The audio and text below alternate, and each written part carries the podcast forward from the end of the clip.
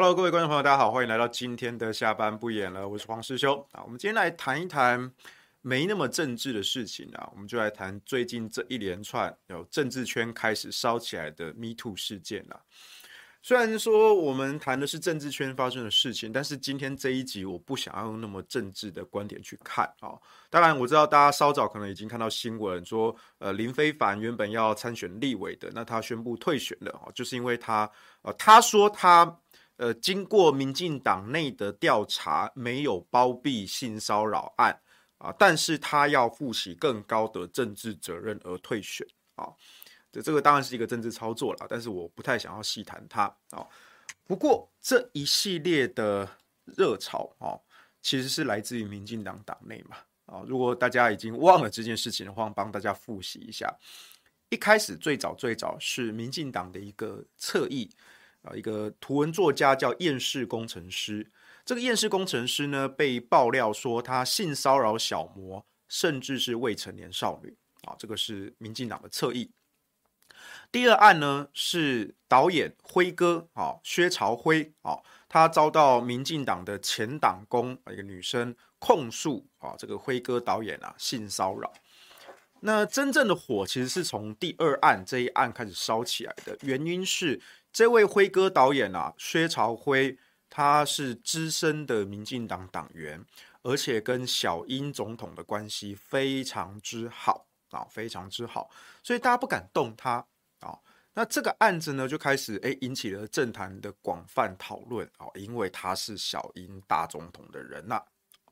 那第三案呢，哦，这火烧得更大了，是。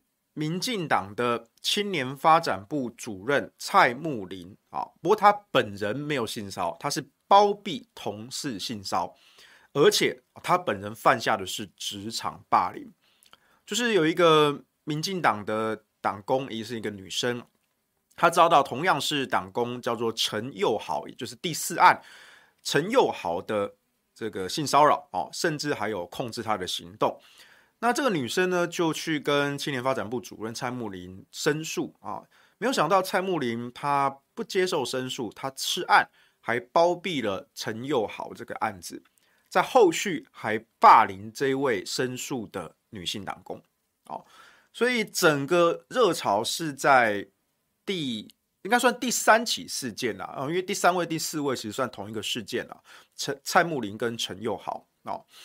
那后续还有像第五案的这个民进党前组织部的政务副主任林南固哦，这个也是对民进党的同党女性党工性骚扰。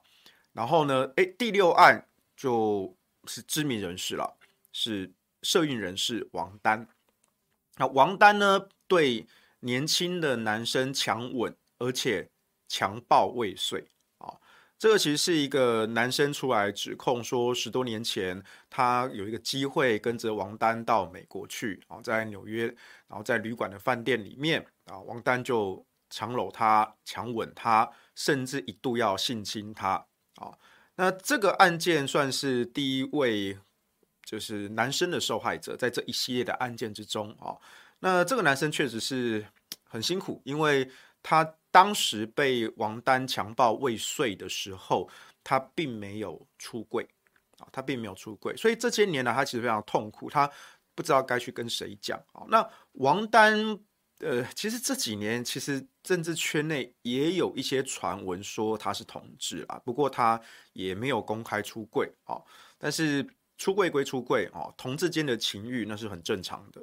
可是你用强制的手段性侵他人，这是犯罪啊。不过因为当时的年代久远了，而且地点事发地点又在国外啊，在美国，所以相关的证据到底能不能收集齐全啊？这个 说不一定啊。那后面还有第七案啊，张姓媒体人被攻读生控诉性骚扰啊。那这位张姓媒体人后来也有。被爆出身份了哈，因为主要是鸡排妹 直接到那一位张姓媒体人的脸书底下留言说：“张宇韶是你吗？”啊，那张宇韶他是绿营的名嘴啊，那后来呢，他在脸书发了一个很短的一个声明啊，那个声明甚至不是道歉啊，那只是说他不否认这件事情啊，不否认这件事情啊。那张雨韶的事情，等一下我们再回来讲，因为今天也有他的新闻啊。那第八案啊，曾经传出说一位激进党的年轻志工被当时激进党的党工性侵害啊，那当时那位性侵害的加害者后来加入了民进党，所以他好像是现任民进党啊不低的职位的打工啊，那但是身份不确定啊，只是有这个爆料。然后呢，第九案是。谢佩芬啊，就是民进党的发言人，他自己自曝说曾经被制宪基金会的痴汉性骚扰，那党内很多人要他多忍耐。那这个事情其实带出了一个关键，就是乡人为党，乡人为国，乡人为运动啊。我在上周还是上上周吧，我在历史哥的直播的时候，我有讲解过这个东西。我说，民进党早年跟社运团体结合，然后去做政治上的斗争，斗垮国民党。那社运圈其实有一个陋习，叫做情欲流动啊，还有乡人为运动。什么叫情欲流动呢？就是因为当年这些社运团体啊，他们是很弱小的哦，那个年代没有像现在的这种社群媒体，所以这些弱小的社运团体呢，必须要联合起来对抗啊，他们眼中巨大的。国民党威权政府，所以他们必须要联合起来。在联合起来的情况下呢，会发生，即便同伴做错事，都不要讲，因为我们必须要团结，所以一切都以团结为最高原则。所以就常年累积了这种叫做“相忍为运动”的陋习。那在社运圈很多的抗争的场合，尤其是刚刚讲到嘛，他们眼中的敌人是庞大的威权政府。哦，他们就有一种堂吉诃德哦，挑战独眼巨人的那种幻想啊，整个肾上腺素就会起来。那尤其是在太阳花学运的时候啊，哇，你看占领立法院呢，你一辈子怎么有机会占领国会啊？啊，在那个情绪非常亢奋，那又是一群血气方刚的年轻人，在那个现场氛围的感染之下，哎，这是有心理学根据的，就好像说你到一些。直销的老鼠会现场哦，他们现场这边喊，这边喊的时候，其实你的情绪就会受到感染，这是一种从众的效应啊。人类的心理是很容易被操控的，所以在那样的氛围之下，你就会被感染，那就生理的本能可能就会被唤醒。所以在太阳花学运结束之后呢，其实新闻也有报道，就是那些呃清洁的阿姨啊，扫出很多用过的保险套。啊，就发现说，哎，这些学生占领了立法院，但是在里面打炮啊，对，但是我还是要强调，呃，打炮归打炮，呃，打炮是正常的，只要是双方合意的性交，那都是正常的性欲啊。你在你在哪个地方做，跟谁做啊，这个都是你们个人的自由啊。那我是建议做好保护措施啊。那这个保护措施呢，就是有很多嘛，有包括保险套哈，有包括避孕药，有包括等等的都好。只要是双方合意啊，我没有什么意见啊。我的性观念比较开放一点，我不会说啊，就是不应该打炮，没有没有没有没有这件事情啊。我觉得就是要打炮就打炮啊，只是说你们占领立法院在那边打炮啊，这个传出来确确实是不太好听啊。好，总之来说，整个社运圈的文化这陋习就是情欲流动。情欲流动这个词不是我发明的，是真的社运圈有这个专有名词叫情欲流动啊。那我刚刚解说了，这个是一个。生理的本能啊，在那样心理的渲染之下所展露的一个生理的冲动啊，它是一个本能。然后第二个就是相忍为运动，即便同伴做错了事情，但是我们现在要对抗强大的敌人，所以请你啊相忍为运动，相忍为党，相忍为国。那在第九案，这个民进党发言人谢佩芬他自己自曝啊，说曾经被制宪基金会的人性骚扰这件事情啊，其实关键。是他当时党内很多人要他多忍耐，啊，这个事情就你看哦，谢佩芬其实他在民进党的地位其实也不低，而且是公众人物了，连他被性骚扰他都要这样子忍让啊，所以其实前面几案其实也是嘛，啊，包括像是第一案、第二案啊，包括这个图文作家啦，或者是哦，尤其是第二案的这个辉导啊、辉哥啊，这个他就是小英总统的人呐、啊。那那那你你如果是敢去指控他，那是不是会造成选举上政治上的不利的影响？所以这真的是这样子吗？会不会什么误会啊？然后还有第三案、第四案也是啊。好，蔡穆林那时候吃案嘛，而且就说，哎，真的有那么严重吗？对不对？是不是你想太多啊？你都不能碰，是不是？不小心碰到一下又怎么样子？类似这样子的，而且还后续职场霸凌那位女生啊，那这是非常非常要不得啊。所以呢，就。好，甚至还有第六案那个王丹呐，哈，性侵男生，啊，性侵未遂啊，性侵未遂这件事情，但是王丹何许人也？他是一个非常知名的社运人士，那是不是又是乡人为党，乡人为运动？而且当时这个案件，那个男生这个把自己的经历写下来的时候，正好在六四的前夕啊。那王丹是怎么回应的呢？他直接把对方扣成中共同路人了。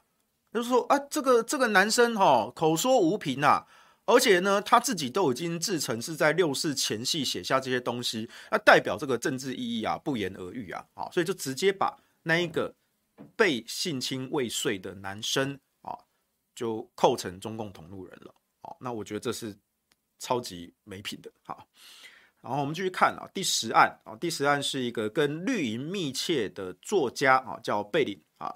贝岭性骚扰人选之人的编剧简丽颖啊，那这个案件后续还有一些讨论哦。我最近这几天有看到，后续还有一些相关的情报有爆出来啊。不过这个比较细，我们就不细谈啊。然后还有第十一案、十二案哦，这个也是同样这位啊被领这位作家啊，他发现说，哎，这个家伙不是单一个案，是惯犯啊。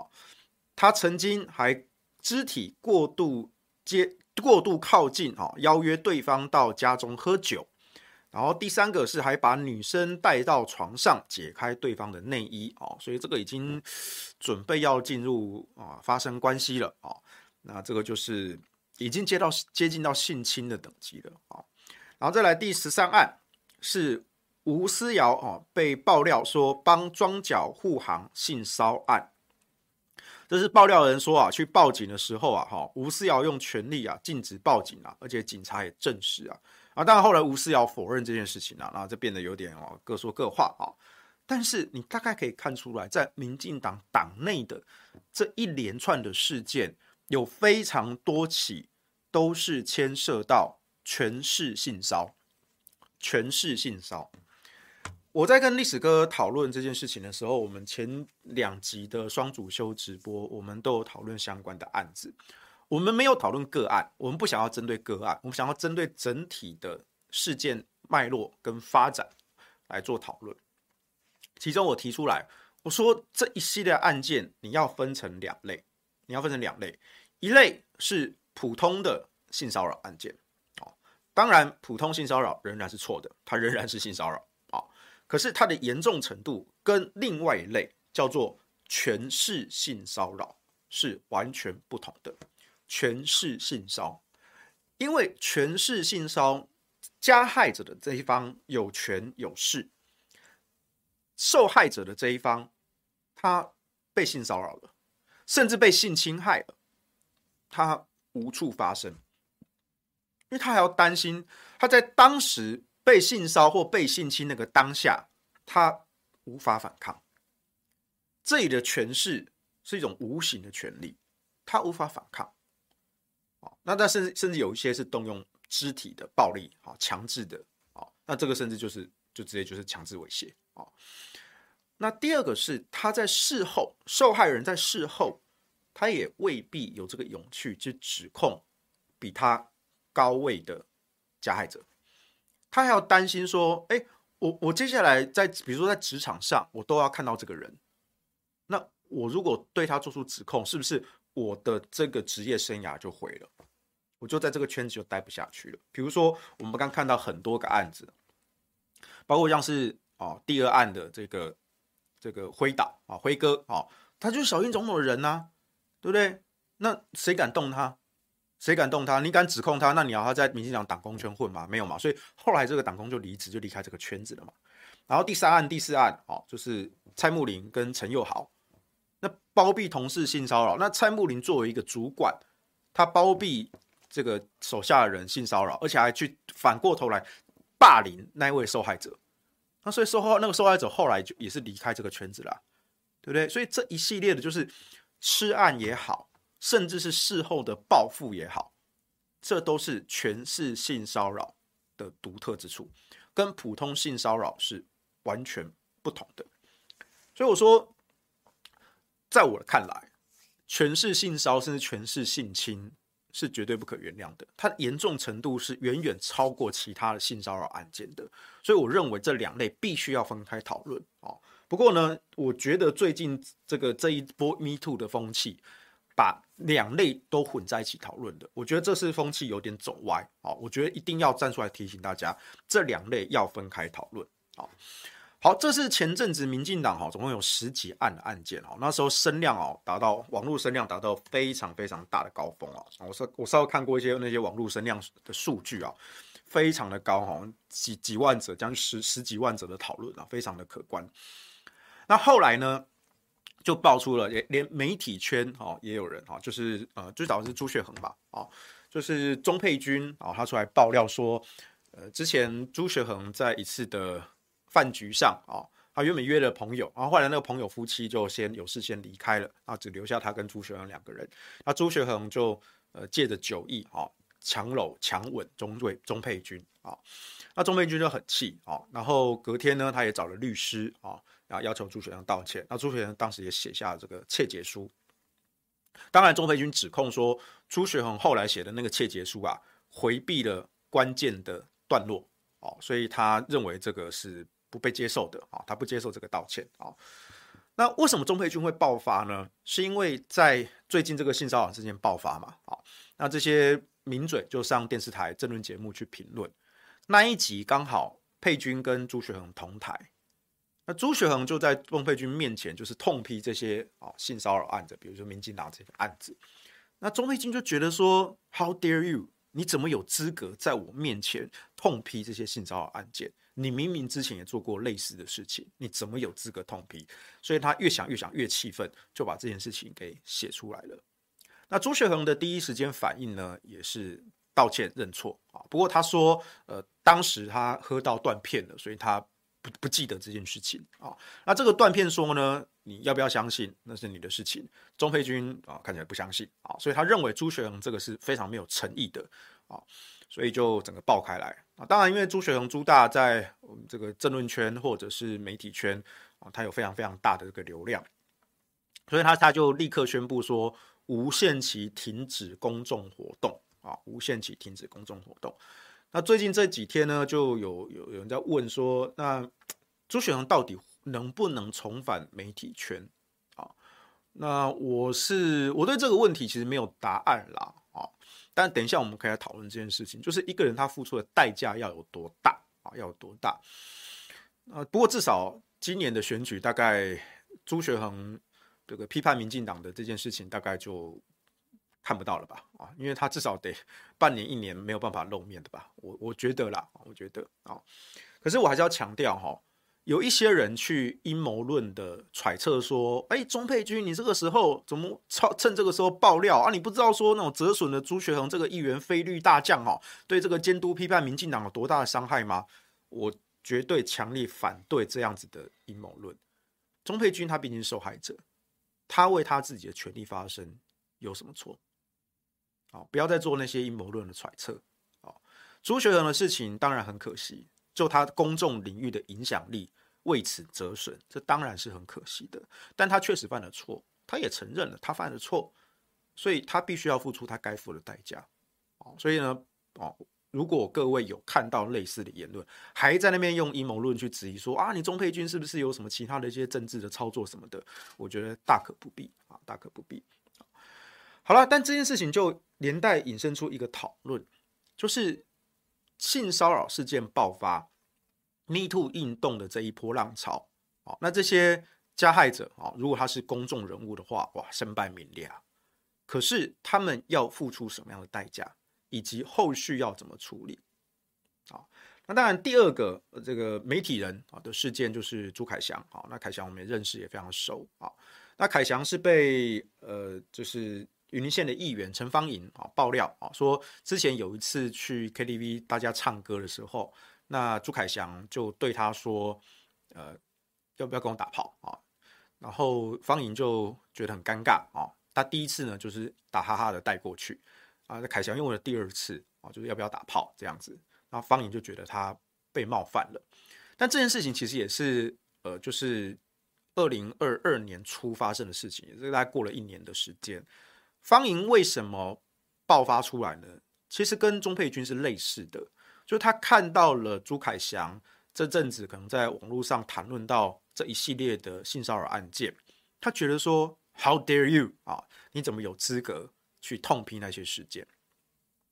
那我还是说，我还是再讲一次啊，我之前发了一篇文啊，我说钟沛君认为朱学恒在他面前。痛批其他人的性骚扰案件是没有资格的，所以钟佩君哦，他为此把这件事情给爆发出来。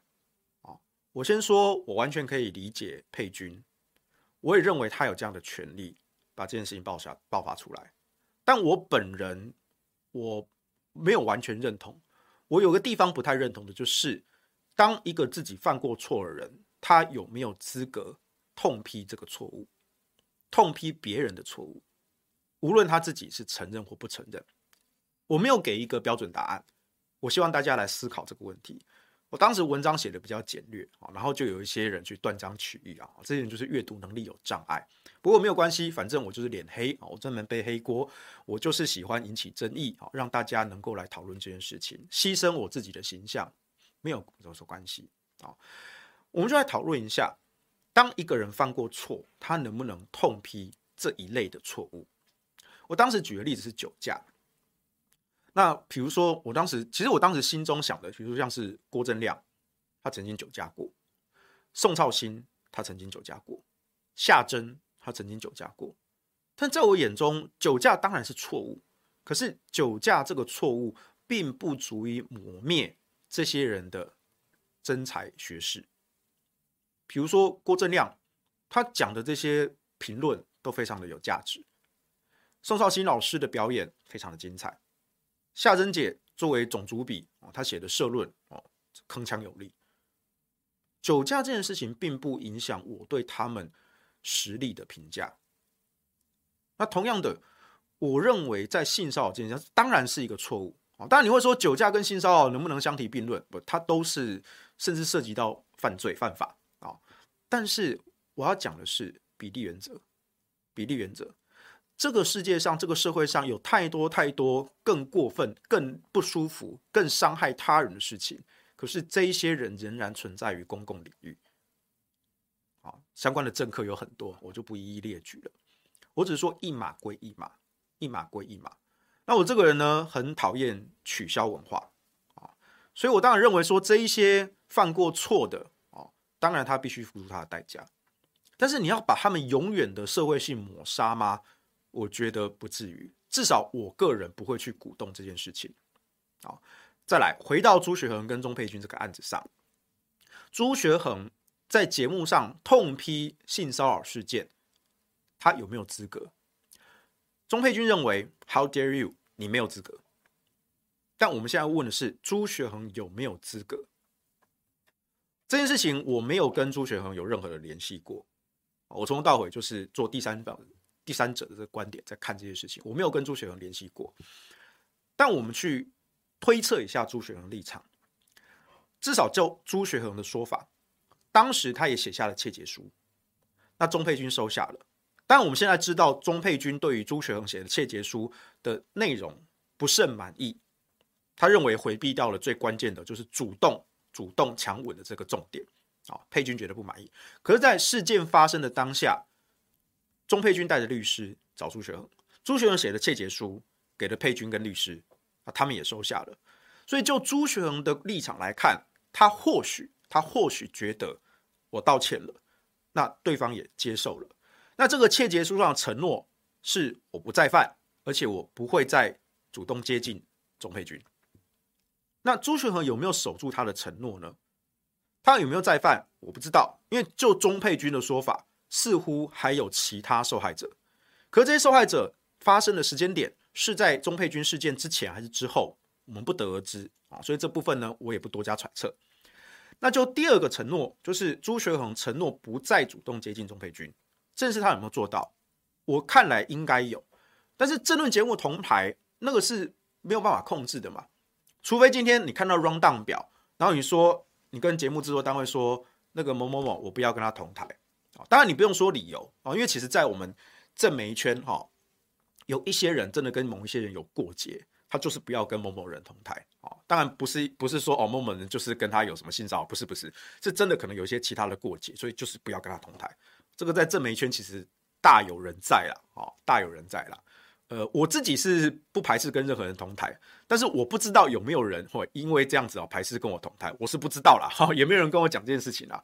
这或许各个节目制作单位的制作人哦，呃，比较清楚哦。但是我知道有这个现象，因为我知道某某媒体人、某某媒体人他们之间有过节，所以他们绝对不会在同一集媒节目中出现。这个我们圈内其实都知道。好，那。如果说钟佩君不想要跟朱学恒同台，其他可以跟制作单位讲。看到 round down 表的时候，那当然你说如果他太忙了，没有看到什么的，OK 好。也就是说同台这件事情其实不是朱学恒能控制的。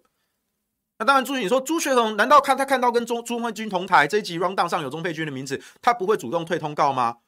那朱学恒的立场或许觉得说。我们就是同台啊，那在同个摄影棚，我跟你坐又隔好几个座位，那我这边讲个三分钟、五分钟，然后之后到下节目就各奔东西，我没有主动靠近你，我没有在骚扰你，啊，或许朱学恒是这样想的。那今天主持人哈问朱学恒说：“哎，你对这些性骚扰事件怎么看？”啊，当然是痛批啊，因为这确实是错误啊，当然痛批啊，啊，所以这就是为什么我在脸书贴文的时候，我写我说朱学恒他自己犯过错，他。当然需要义正辞严的痛批。哦，钟佩君说这是你朱学恒最没有资格谈、最不该谈的议题。我不太认同这句话。我认为没有什么最不该谈的议题。我觉得身为一个媒体人，就什么都可以谈，就是什么都可以谈。哦，你不能够回避这些问题。哦，但是你说，哎，朱学恒犯过错，犯过错就犯过错啊。哦，除非他是说他他隐瞒，然后他装了自己自己道貌岸然的样子，他隐瞒这件事情。哦那或许啦，在钟佩君的观点中，他看朱学恒可能是因为这样，所以他非常的气愤。他觉得说，你朱学恒都没有公开承认过，然后你在我面前痛批其他人性骚扰，你自己也不会也做过同样的事情嘛？所以这件事情，朱学恒他或许可以做得更圆滑一点，他有很多很多挽救这场危机的机会。比如说，第一个。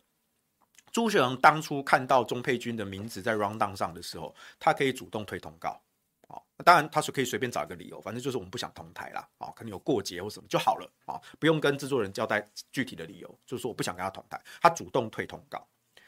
那第二个，他在讲这件事情的时候，他或许可以承认说，我过去也犯过类似的错误啊，所以我我非常的后悔啊。那在此在那之后呢，我就没有再犯啊。然后我今天看到这样的情况发生，我非常的痛心啊。我自己犯过错，所以我要痛批这些事情啊。他没有必要把钟佩君的名字讲出来，但是在场的钟佩君如果听到朱学荣是这样讲的，他当然他一定会不舒服，可是应该不至于说哦，他有什么资格在我面前痛批其他人？我相信在那个心理上，佩君会稍微比较能够接受啊。我我认为，我认为啊，所以他有。很多一些做的比较圆滑的机会啊，但或许朱雪荣就是一个大拉拉的直男个性吧，他就觉得说，我之前写的切结书，我道歉了，我承诺了不再接近你。那今天节目同台，你没有退通告，我也没有退通告。那主持人问我是其他人的性骚事件，那这当然是错误，所以我当然痛批他们。朱雪荣或许觉得说，他已经做到他该做的事情了。啊，那佩君不接受。我先说。我是陈述双边的立场，我没有说谁对谁错，哦，我没有说谁对谁错，我完全支持佩君有他的权利去捍卫他的立场，他没有义务接受朱雪恒的道歉，啊，他没有这个义务，他看到朱雪恒这样的作为，他完全有资格生气，他完全有资格把这件事情爆发出来，啊，好，那第二个我们看一下陈芳颖的这个事情。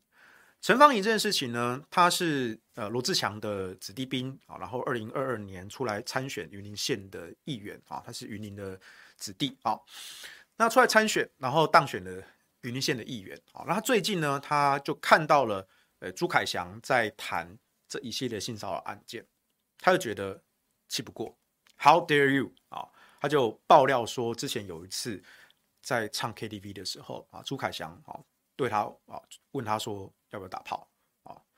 呃，我先说我的性观念可能比较开放一点啊。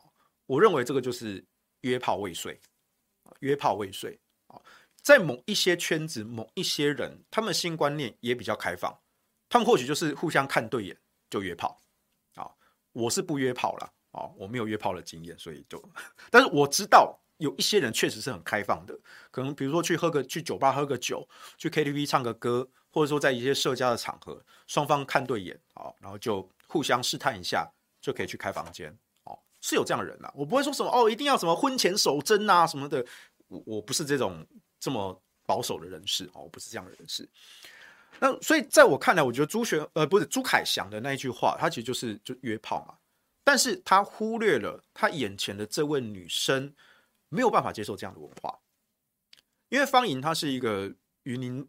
云林长大的小孩，她的观念比较保守一点，而且当时大家也没有那么熟哦。她也是第一次见到凯翔哥啊，一个知名的媒体人啊，制作人。然后那时当方形方莹就在选议员啊，可能需要人家来帮忙啊，所以不好意思得罪他啊。但是呢，哎，没有想到，哎，这个媒体的前辈哎突然开口要约约炮啊，那他也就就就很尴尬的拒绝这样子。OK，他拒拒绝就拒绝。啊，我认为就凯翔这一方，他可能觉得就是反正就是约炮未遂嘛，啊，但就方颖的这一方，他会觉得说我受冒犯了，你开口就问我要不要约炮，你你你这是语言的性骚扰，所以他觉得非常不舒服。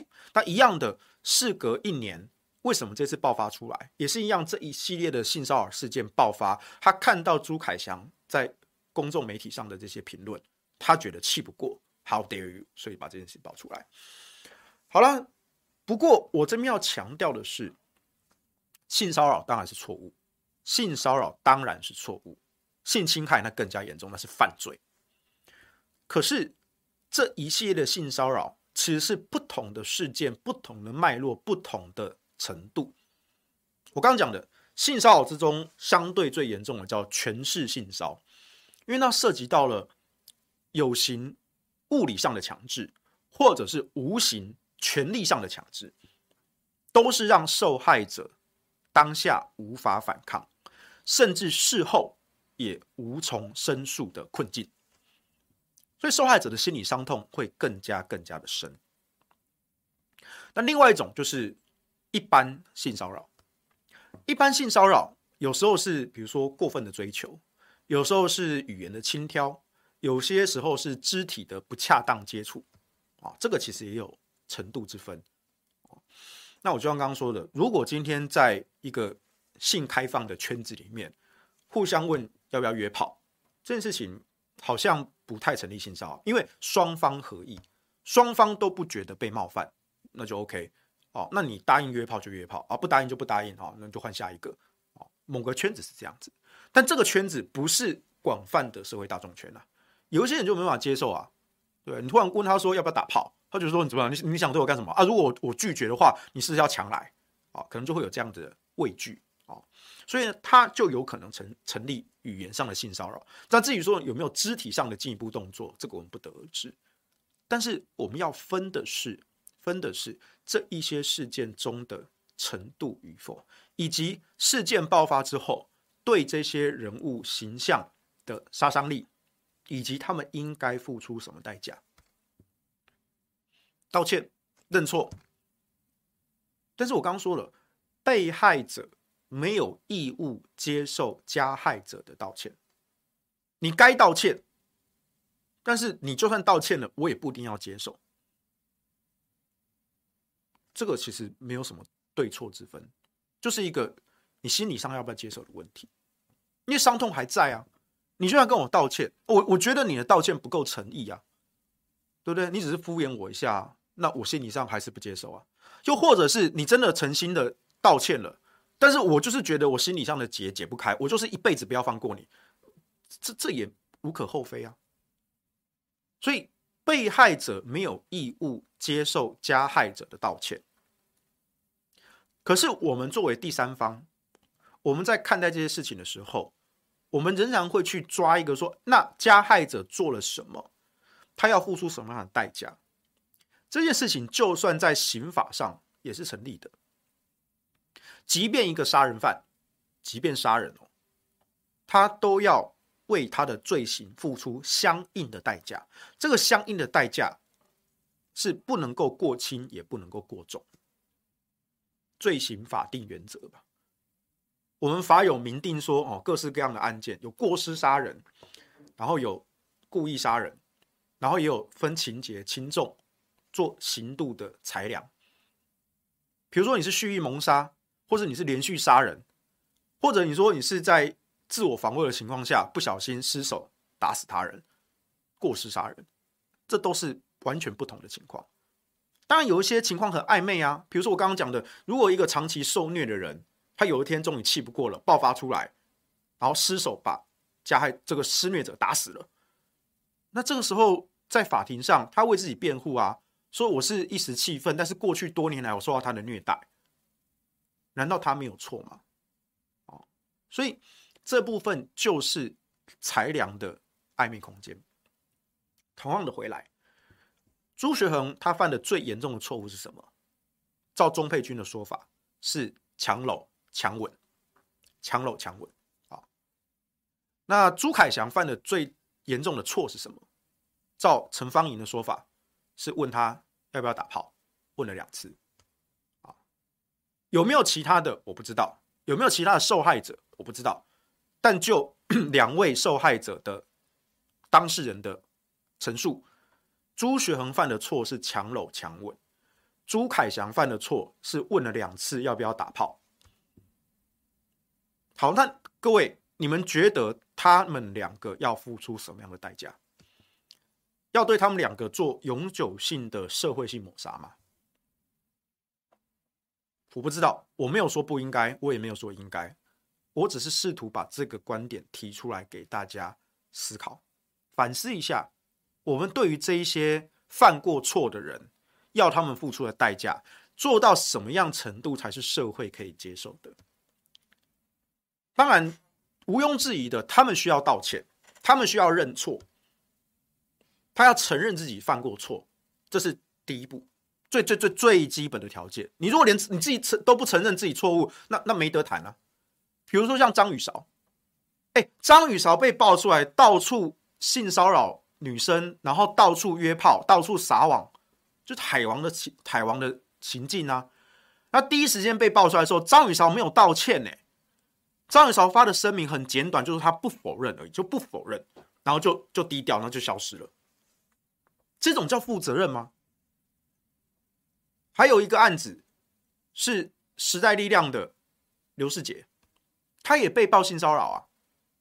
然后他第一时间什么关脸书，整个关掉，也没有道歉。那当然，后来时代力量说已经开除刘世杰的党籍了。OK，但是这个人他还能够在政治圈混吗？我不知道。那民进党爆发了这一些性骚扰案，请问这些人还能够在政治圈混吗？王丹现在还混得好好的啊，对不对？蔡穆林现在也混得好好的啊。那涉嫌吃案的林非凡啊，当然他说党内调查我没吃案。好，但是我要负起更高的政治责任，我退选。好啊，林非凡林复密零九万啊，九万复密，能不能继续在政治圈混呢？当然我们要讲清楚啊，林非凡是包庇案件啊，或疑似包庇案件啊，因为根据民进党党内调查，他没有包庇啊，没有包庇就没有包庇，好，信你个鬼啊！他不是本人犯下性骚扰案，OK，好，这或许你就只是管理上的疏失。你害到别人受到伤害了，但不是你去伤害别人，好，你是间接的伤害他人，好，但是那一些曾经犯过性骚性侵的，他们还能够在政治圈混吗？他们的认错道歉要到什么程度？他们做了吗？他们连第一步的认错都没有认错，哎，那朱学恒他第一时间认错，当然我还是要强调，就钟佩君的立场，朱学恒的道歉不被接受。因为他觉得朱学恒避重就轻，这是钟佩君的立场。再来，朱凯翔他也是第一时间道歉，但陈芳莹要不要接受还不知道。好，目前芳莹并没有做其他的表示，还不知道。所以我请大家思考这个问题：当一个人犯了错，他第一个首要的基本动作当然是认错，然后呢，道歉。就道歉有分的。积极的道歉跟消极的道歉，分有诚意的道歉跟没诚意的道歉。那我请问各位，什么叫有诚意的道歉？我再说一次，我没有答案，我也不认为这个有标准答案，但我只希望大家思考一个问题：什么样的道歉叫做有诚意的道歉？即便受害者他一辈子都不接受，我一辈子就不原谅你。但是就社会的第三方来说，这个人要真心悔改、洗心革面，到什么样的程度才会让我们相信他？因为我们在公共领域，哈，为什么这一些人犯的错，他们多半要退出公共领域？因为我们在公共媒体圈，我们讲究是一个公信力。如果你在一些私德上有欠，可能会连带影响到。其他人对你人格的信任，那你在评论公事的时候，是不是公信力也会受到影响？当然，也有人说私德归私德，公务归公务，应该要切开。其实，在政治圈也有这样的案子，甚至在美国政治圈也有嘛，对啊，一个政治人物哦，风流搞外遇哦什么的，可是美国人或许觉得说他们可以接受，只要他把。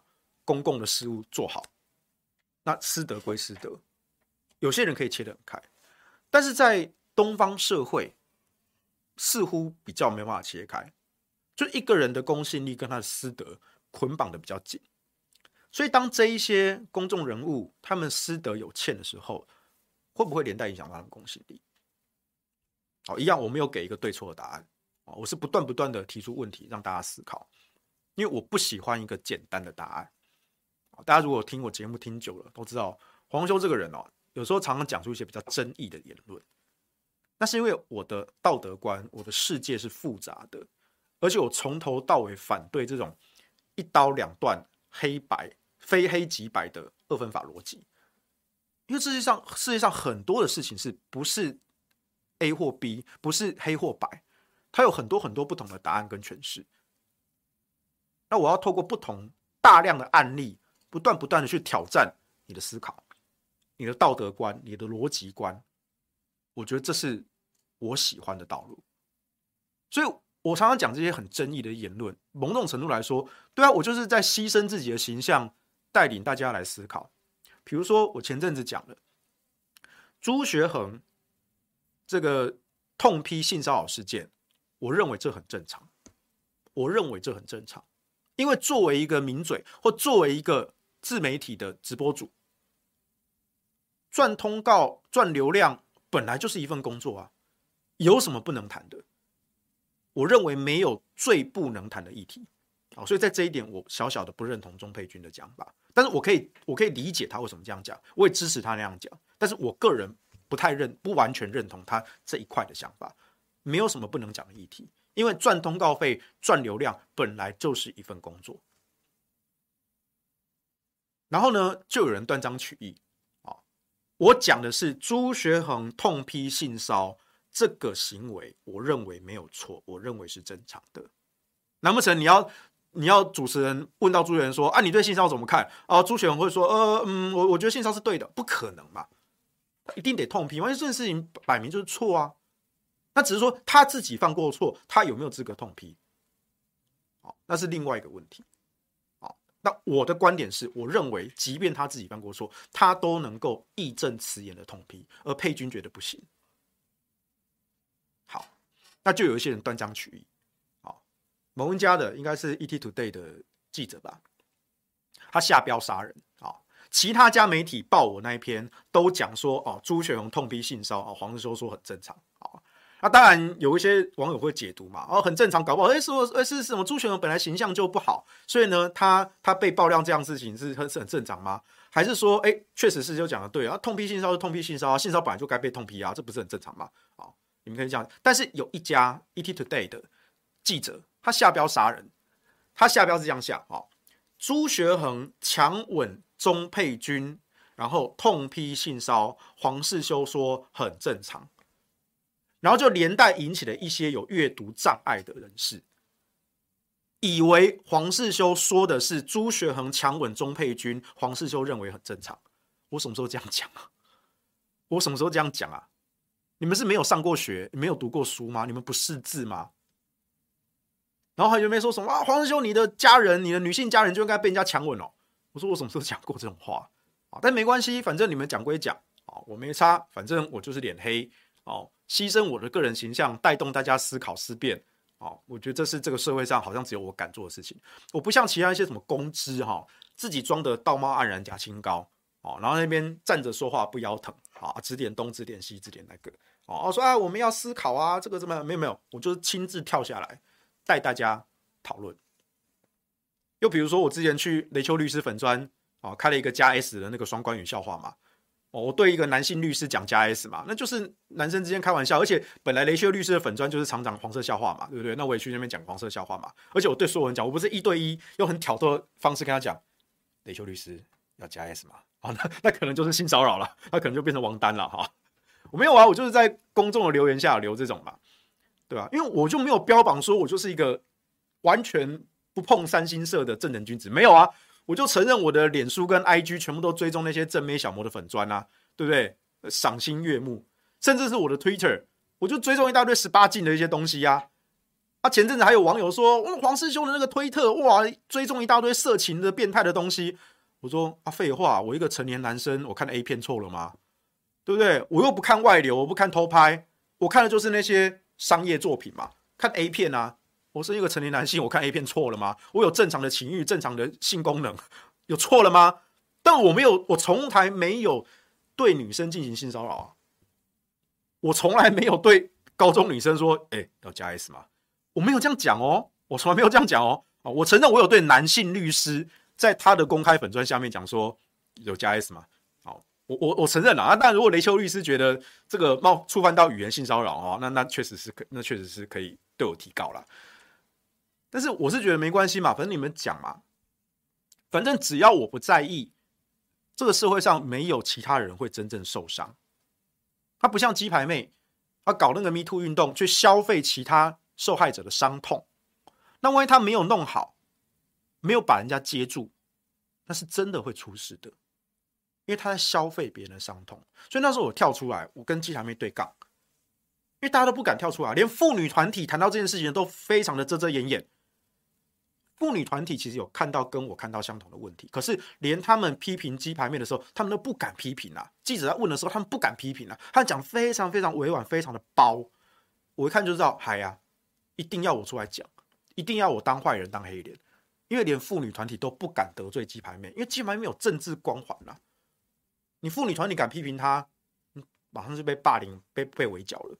可是如果真的有女生，因为自己的伤痛交到鸡排妹手上，鸡排妹根本就没有责任心把他们保护好。那出事了怎么办？谁来负责？所以我一定要跳出来点这句话。我就是当坏人啊，反正我就黑嘛。对，我衣服穿黑的，对，脸也黑啊，形式也黑，对不对？我就是专门，我就专门背黑锅的嘛。没关系啊，只要我自己不在意，其实没有其他人会受到伤害。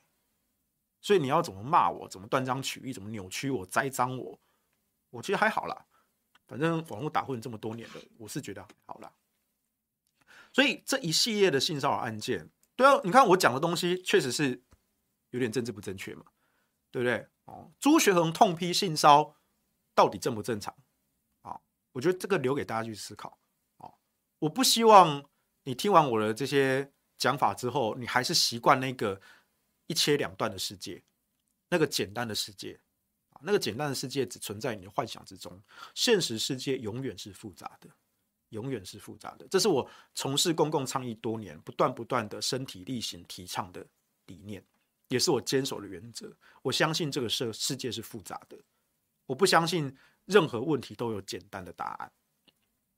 啊，这是我的做法，但是这是我的做法，我个人的做法，我可以牺牲自己的形象去带领大家做这件事情，好，但你们没有义务跟着我一起牺牲自己的形象，好，那是你们的选择，这是我的选择。OK，我们来看一下留言吧。有人说，基本上会喝到断片的哈，通常都没啥酒品啊。嗯，就是小酌怡情啊，就是酒这种东西哦，真的不要喝太多，不要喝到断片了。我我自己是不喝酒了，但是就喝酒还是要有节制啊。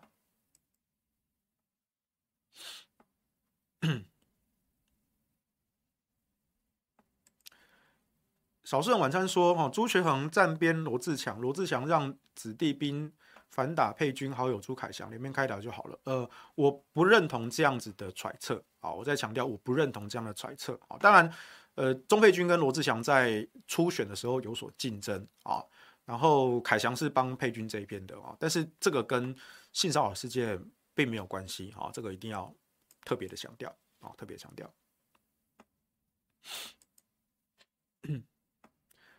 何等粗大啊！说性骚扰跟小三偷吃哪个比较严重啊？对啊，我刚刚讲了，其实这个社会上有很多政治人物、公众人物，他们犯下的一些道德有欠，甚至是违法的事情，可是他们并没有付出相应的代价，反而这一波性骚扰事情。因为 Me Too 的浪潮，让这样子的代价被放大了，哦，我觉得有点比例失当。当然，这边的比例原则没有一个很精确的量尺。我连我我刚才都是不断的透过大量的类比去刺激你的反思，让你发现说，哎，现在我们对于某一些人的看法，对他们要求他们付出的代价，这个力道好像是不平衡的。但是，到底要到什么程度才叫精准的拿捏？其实我也没有答案，我也不认为有这个标准答案，好，但是我有这个责任提出这些问题，让大家反思，让大家感受一下我的痛苦，啊，一旦没有看记录，啊，Freeman 说土条这种说法其实没有帮到双猪，只会让人觉得帮双猪硬凹，我没有要帮双猪啊，我就只是很客观的剖析这些事情啊，那如果你觉得黄土条在帮双猪硬凹，那我只是觉得你有阅读障碍吧，就你的逻辑能力。没有进化到能够理解复杂的事物，哦，那那套一句钟佩君的话，How dare you？你怎么有资格？你怎么有资格在那边留言丢自己的脸呢？对啊。Elisa playing games 说，世秀的解读会不会让凯翔死得更痛？应该不会啦。哦。其实凯翔就我认为他休息一阵子啦，但是我还是反对取消文化啊，我就还是反对取消文化。凯翔的媒体上的事业，然后他对公共领域的贡献是不可磨灭的。朱学恒对公共领域的贡献也是不可磨灭的哈。这个事情我认为是一码归一码。当然，我要强调这是我的个人原则啊，所以我不会落井下石，但是我也不会回避谈他们两个的案件，即便这两个人是我朋友啊。可是我在谈他们案件的时候，我也会去对整个事件的脉络、机制跟社会的氛围去做解析。我觉得这是我的职责。这是我的职责啊！我是真的不喜欢取消文化了哦，还有落井下石这件事情啊！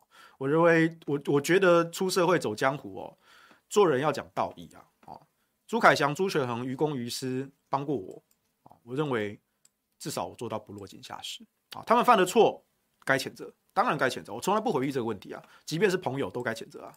但是谴责也要有力度的拿捏吧！啊，这就是我想要讲的比例原则。王将说：“看到土条这一集，终于知道什么叫正经八百的讲干话，完美诠释啊！同样的啊，这位朋友，你就是有阅读障碍嘛？你的逻辑能力没有资格理解复杂的事物，所以你会觉得我是正经的讲干话，对啊？那我就是正经的讲干话吧，对啊？”爱丽丝说：“其实，在双方双方耳酣酒熟耳耳熟的情况下，语言骚扰应该可以直接用暗示的方式提醒对方，这个就是两性。”互动分寸的拿捏啦，哦，那这个就更加暧昧了哦，而且呃，我在这边的经验比较缺乏，所以 也没有什么资格再多讲。OK，旅客哈有个疑问：议员是小白兔工作吗？当议员不是应该强悍捍卫社会公义？哦，这个我必须要特别说明哦。当一个人受到性骚扰的时候，无论他在外的头衔多么强大。他都是无助的。我举个例子，馆长够不够强？他的 muscle 非常的大吧？你敢碰他吗？我告诉你，真的有人敢啊！之前馆长就曾经爆料说，之前他在健身房有一个男生突然对他毛手毛脚。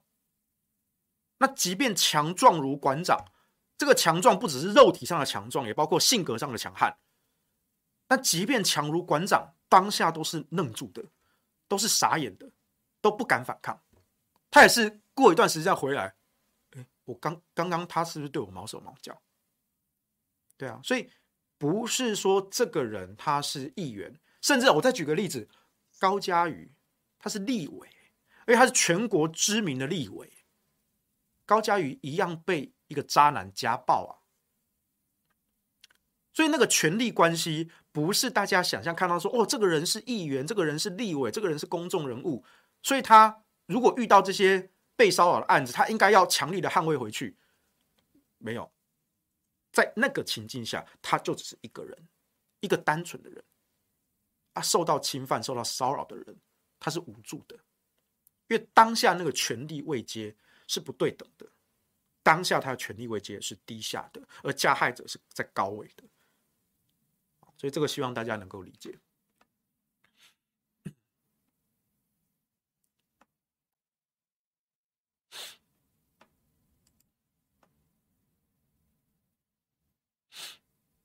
Loki 二零二三说，八千岁好像没付出多大的代价，继续上党的政论节目。对啊，王定宇不是不是睡人家人妻吗？对不对？这个道德上更有欠吧？可他还是继续当他的立委啊，继续上他的政论啊，所以就是我讲的比例原则嘛。当我们因为这一波 Me Too 的浪潮，放大了这些曾经犯过错的人的过错，要求他们付出过高的代价，那这场 Me Too 就会开始失去平衡。所以这也是我反对 Me Too 的其中一个理由，其中一个啊，其他理由其实我以前写文章讲过，另外一些理由啊，但是。我完全支持受害者出来发声，这是他们的权利，所以他们需要很大的勇气。希望大家多给他们心理上的支持。但是我本质上不认同 Me Too 运动啊，这个我就解说到这边。A B C 说，当这些狼人性骚扰你的老婆或女儿时，你希望对方付出什么代价？对啊，这个大家也可以去思考嘛。如果是自己的亲人，你自己不是当事人，但是你的挚爱至亲之人受到骚扰，甚至受到侵犯，你会要求加害者付出什么代价？啊，这个大家可以去思考看看。塔利班说，突然觉得陈志忠招妓高尚多了，至少是花钱，没有勉强对方。诶，对，就是嫖妓这件事情啊，我我在这强调，其实我一直是支持合法性交易的啊，我一直支持这件事情，性交易合法化啊，我觉得就是现在中华民国的法律就很假道学嘛，在中央的那个社会秩序维护法里面说，各县市可以设立性专区，但是没有一个地方县市敢设立性专区。但是性产业这件事情是古今中外，是人类最古老、最古老的产业，而且人类对于性需求是一直都存在的，你不可能查禁嘛，不可能消失嘛。那如果你不把它合法化，它只能永远地下化。那地下化就会受到一些什么黑道势力的介入啦，对这些女性工作者甚至男性工作者的剥削啊，那那不是更不公平吗？但是因为这些人他觉得说，哦，好像这些人不入流。所以呢，我们就忽视他们声音，这不才是一种社会不正义吗？好，所以在这一点上哦，我我跟一些呃保守派的家长团体哦是完全不对盘的。好，我这个人是比较比较支持开放性产业的。好，我一向而且但是我强调，嫖妓一定要付钱啊，因为专业是有价的啊，嫖妓一定要付钱啊，不要不不要不带钱就去嫖妓。也不要跟我跟我们说什么哦，那我我不是不付钱哈，我是那个我朋友带我去啊，本来他要请客，结果呢，我那个朋友他自己做加值服务，他就没有钱借我了，所以我才付不出钱啊。然后后来我朋友去去领钱才才付钱，不，你从头到尾你就是不付钱嘛，那你就是白嫖嘛。我说你白嫖错了吗？好嘛？白嫖未遂可以吗？意图白嫖，白嫖未遂，这样对吗？这样精准了吗？对，我就讲你啊，温朗东啦，他不是说要去告。他说要去告历史哥，是不是？因为历史哥好像之前做了一张图，哦，说骂他白嫖，还有那些网友都骂他白嫖。他就说：“我当年已经解释过了，对不对？我我不是白嫖，我是朋友带我去，哦，然后呢，我要做这个全套的服务，但我朋友也是做加值服务，啊，我朋友就身上钱就不够了，就不够借我了，所以从头到尾就不是你付钱嘛，那你就是没有要付钱的意思嘛？你说人家钱带不够，没办法借你，所以你付不出钱。”那我吃霸王餐不也是这样子吗？我我有钱啊，但是我没带钱啊。我户头里有钱，但是我今天没带钱啊。我明知道我没带钱的情况下，我走进餐厅吃完饭的不付钱，那这不是白吃吗？啊，我说的白吃是吃东西的吃啊，这不是吃霸王餐吗？啊，这不就是白嫖吗？哎，其实白嫖当初其实也在形容吃霸王餐的行为啦，对不对？好嘛，如果温朗东你说你这样子你不高兴，好，kimoji 瓦路易哈。一不普，好吗？我们讲精确一点嘛，意图白嫖未遂啊，好不好？送你啦。以前从白嫖仔啊，现在叫你意图白嫖未遂仔，这样有比较好听吗？好，你高兴就好，你高兴就好。陈志忠招妓高尚多了，哎，对啊，人家付钱啊，对不对？该付钱就是要付钱，真的，真的，真的。其实我对我对陈志忠招妓这件事情呢，其实我说真的，我我没有太太大的反感。我我说了，我不是那种假道学，说哦，你什么招妓就是不好，对不对？我没有，我不是这种人，哦。但是你一定要付钱，哦，专业是有价的，专业是有价的。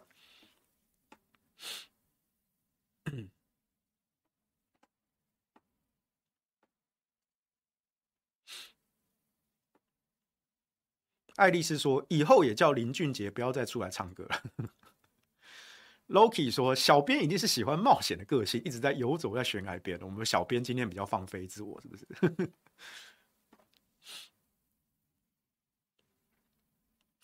李佳荣：“小三必胜，还搞出人命啊！”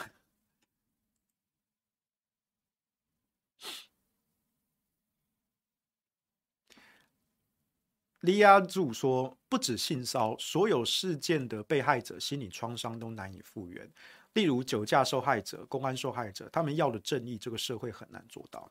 是啊，是啊，所以我我我希望大家对这些加害者有多一点同理心啊，让他们愿意愿意说出自己的伤痛，他们其实是要非常大的勇气啊，所以不要再再去揣测他们的动机啊，应该要给予他们心理上的支持。你可以不完全认同他们的每一个说法，就比如说我刚刚讲了，我支持佩君出来陈述。他的这个受害经历，捍卫他的权利，但是他有一些说法我不是那么的认同，比如说他认为这些曾经犯过错的人没有资格再继续谈这个议题，我不太认同这一点。但就那一小点，我完全支持佩君出来讲啊，他这个受害的经历，他也他也需要很大的心理的勇气啊。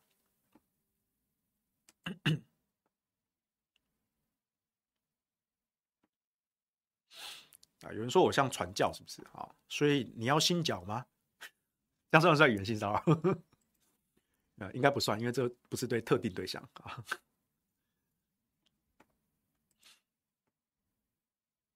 粉红阿 Q 话说，性骚等于社会性死罪，贪污等于头过身就过，对吗？比例原则嘛，啊，这些都是道德有欠，甚至是违法的事情。但是为什么大家付出的代价好像不太一致？啊，这个希望大家去思考，来思考。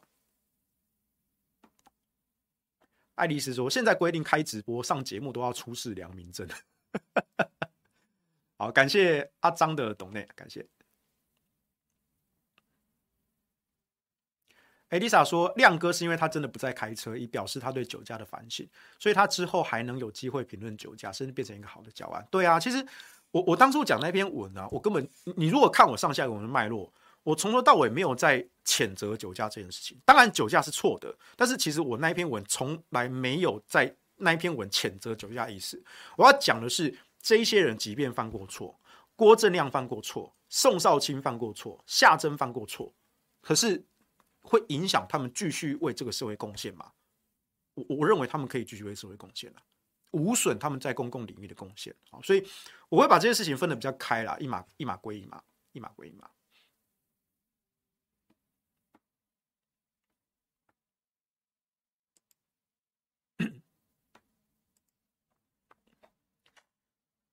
Unagi 说：“土条从来没说自己是正人君子过啊。”对啊，最近就是大家都在传这些这些新闻事件嘛。对，我就我前阵子去康边那边留言，我说：“你们现在是不把我江湖人称加 S 淫乱魔人黄土条放在眼里喽？对不对？啊，我推特就是追踪一大堆十八禁的色图啊，我大喇喇的承认啊，我身为一个成年男性，对我有性欲，我有正常性功能，对不对？我看 A 片错了吗？”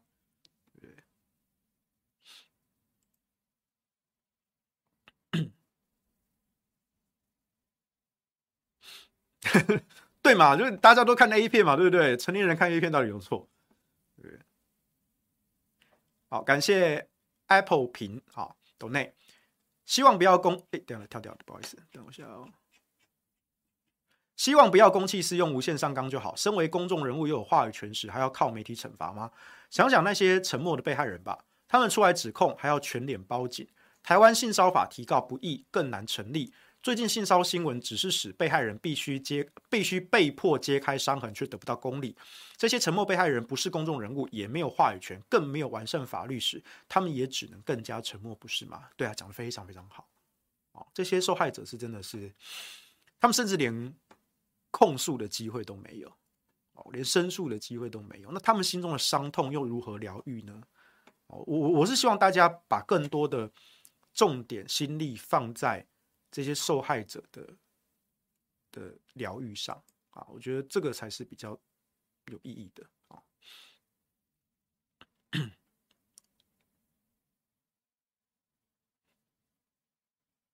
哎，感谢派大星的抖内，谢谢。何等粗大说啊，楚条不喝酒，那就没啥机会可以约了吧？约约吃饭时候可以啊，我不喝酒，这个不喝酒。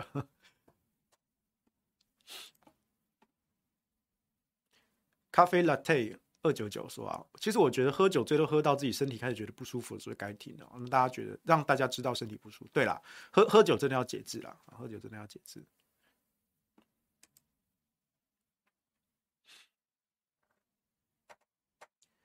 预令说：“怎么讨论比例原则？这些伤害在每个人、每个被害人心中的伤害都不一样。对，这就是我要强调的。哦，我刚刚说了，这里要讨论的比例原则，它不是一个精确划分的量词，它也没有客观绝对的标准。可是，比例原则就是人类社会在累积了大量的决策跟案例之下，我们不断的透过类比的方式去理解不同事件的脉络，去比较一个相对的标准。”让你发现说，哎，其实我们的道德观啊，或是我们对一些事情啊，对一些人物的处置上，好像有矛盾。我只是要引起这样的反思啊，引起这样的反思。我认为这样的反思才能够去导正 Me Too 运动不要走歪啊，因为我会觉得 Me Too 运动不管是西方的也好，还是这几年东方的也好，到后期都会逐渐开始走歪。笑说土条要了解这是现实社会，不是比辩论比赛。对呀，这就是现实社会啊。现实社会的事非常复杂的，当然有一些人他没有逻辑能力去听懂，他只能接受那种辩论比赛哦，有胜负之分，还要还要有别的比赛的评审啊来判定胜负，你自己毫无能力去判断谁讲的对，谁讲有道理那，谁又不完全认同啊，你没有能力判断，你还要靠辩论比赛的评审去判断输赢，那你就 low 了，好，那你就 low 了。现实社会是真的很复杂的，对啊。人帅真好，土条是逻辑思路观点，有犯错是事实，但比例原则下要怎么社会评断？这就是我刚刚讲的嘛。比例原则不是一个精确的量词，但是它可以透过大量的类比，让你推敲出其中的矛盾之处。我没有要给一个标准正确答案，你们不要奢望我会给你们一个标准答案，因为我打从心底认为标准答案不存在，每个人心中都有每个人答案啊。而我只是利用这种逻辑思路观点，指出这些事实跟脉络，但是最终的答案是你们自己去思考的，你们会有自己的答案，不管是加害者也好，受害者也好，还是旁观者也好，各自都有各自自己的答案，对啊，逻辑思路观点不代表导出绝对唯一的答案嘞，哦，大家不要误会这件事情哦，如果你这样认为，那代表你逻辑能力也确实是有所欠缺。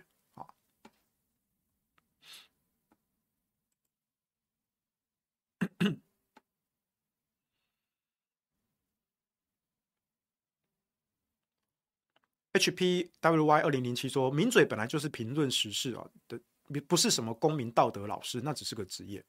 不过哈，教公民道德老师就有道德吗？我记得以前我在常比较跟哲学圈在互动的时候，有个笑话，就是教道德哲学的哲学家教授就会比较有道德嘛。啊，而且我告诉你，最有趣、最有趣的是。”真的有一个哲学教授做过相关的论文研究，他好像是发一个问卷吧，然后做了一些钓鱼的一些技巧，然后最后统计下来就发现说，其实教道德哲学的教授未必道德特别高尚，是非常有趣的事情。不过这也不意外，因为本来道德这件事情就是一个模糊的、没有绝对标准答案的东西，每个人心中的道德不同啊。像我就承认我的道德观跟大多大多数人应该是不太一样的。有些大家很看重的事情，我一点都不看重；但是有些我看重的原则，我这非我会非常坚持。但是你们会不会觉得说，哎，这个太太太细节了吧？对啊，每个人道德就是不同的。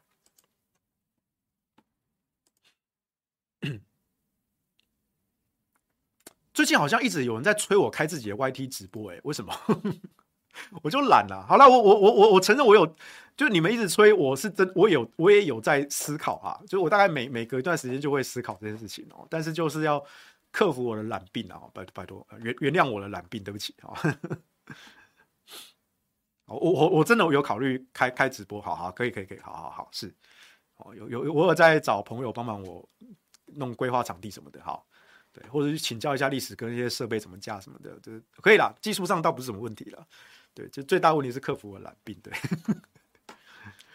人帅真好说，性专区通过几百年了，但地方政府不敢，地方的人士也不可不给设啊，怕房价崩跌。对啊，不大家就假道学嘛，gay 掰嘛，不是情色性产业这种东西，古今中外几人类几千年的历史文化，就都存在，你不可能禁绝的嘛。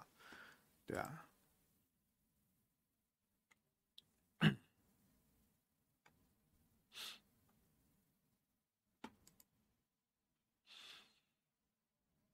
嗯，诶，刚刚有个跳掉了，呃，哦，Person 打说教逻辑学的老师就比较逻辑吗？难说吧。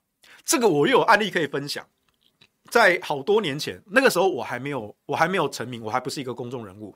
他那时候我常跟呃分析哲学圈的朋友啊、哦、在互动。曾经有一次，我对上了一个。好像是辅大的哲学教授，我忘记叫什么名字，就是一个杂鱼啊。但是他人家是教授，人家是而且好像是好像是德国慕尼黑的博士啊。但是呢，他的就他的那个教授的那个介绍网页上，他自己挂自己的专长是逻辑学、理哲学啦，那就逻辑学啦。可是呢，当时我跟他比战，我随随便便就挑出他两三个逻辑推论的错误，而且是非常非常基本的错误。后来他被我电到恼羞成怒啊，就封锁我了。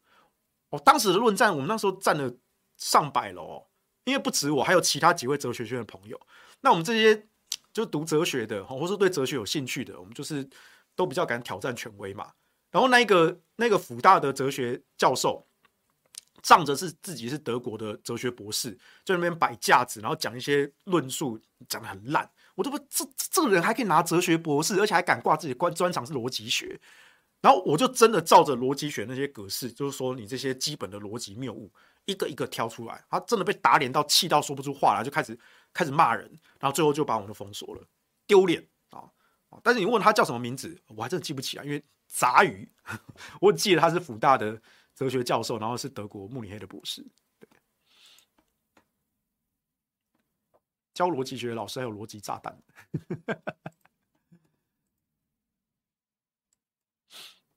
对啊，不是每个被骚扰的都有勇气说出来。对啊，是啊，是啊。哦，好像有内行人哦。这个 Carol Chen 说，辅大教理哲学教授只有两位吧？哦，我不知道啊，我我是真的忘记他的名字，因为就就是个杂语，而且是被我电到语无伦次的杂鱼。我干嘛记得他的名字呢？哦，我不知道是谁啊，我真的忘记是谁了。OK，好了，时间差不多了哈，希望这个话题能够。带给大家一些不一样的思考啊！我认为这个社会上，这个社会上每一件事情都是复杂的啊，它没有一个简单的答案啊，这是我很很坚持在推广的一个理念啊。我也不希望说我们的观众都很习惯说一个二分法的答案啊，好像是啊，比如说蓝的就是对的，绿的就是错的，或反过来哈，绿的就是对的，蓝的就是错的。我们讨厌这种双标，但是我们也要从日常生活中的这些事件去练习自己的思考跟判断的能力。不要人云亦云，要有自己的思考判断。好，好了，就这样吧。今天的下班不演就到这样啊。如果你有任何的问题，或者说你想想还是觉得呃哪里觉得不对劲啊，或者说世修讲的这一集哈，你不太认同，没关系，欢迎你在我们回放的频道留言下面留言啊，我会看，我会看啊。那如果你讲的有道理，好，我我也会回应。但如果说你只是来谩骂、来扣帽子呢，呃，也不是不行，好，我绝对。尊重、捍卫你的言论自由，哈，这也是我从事公共领域多年来哈坚持的原则。言论自由，OK，好，请大家回去越想越不对劲吧，拜拜。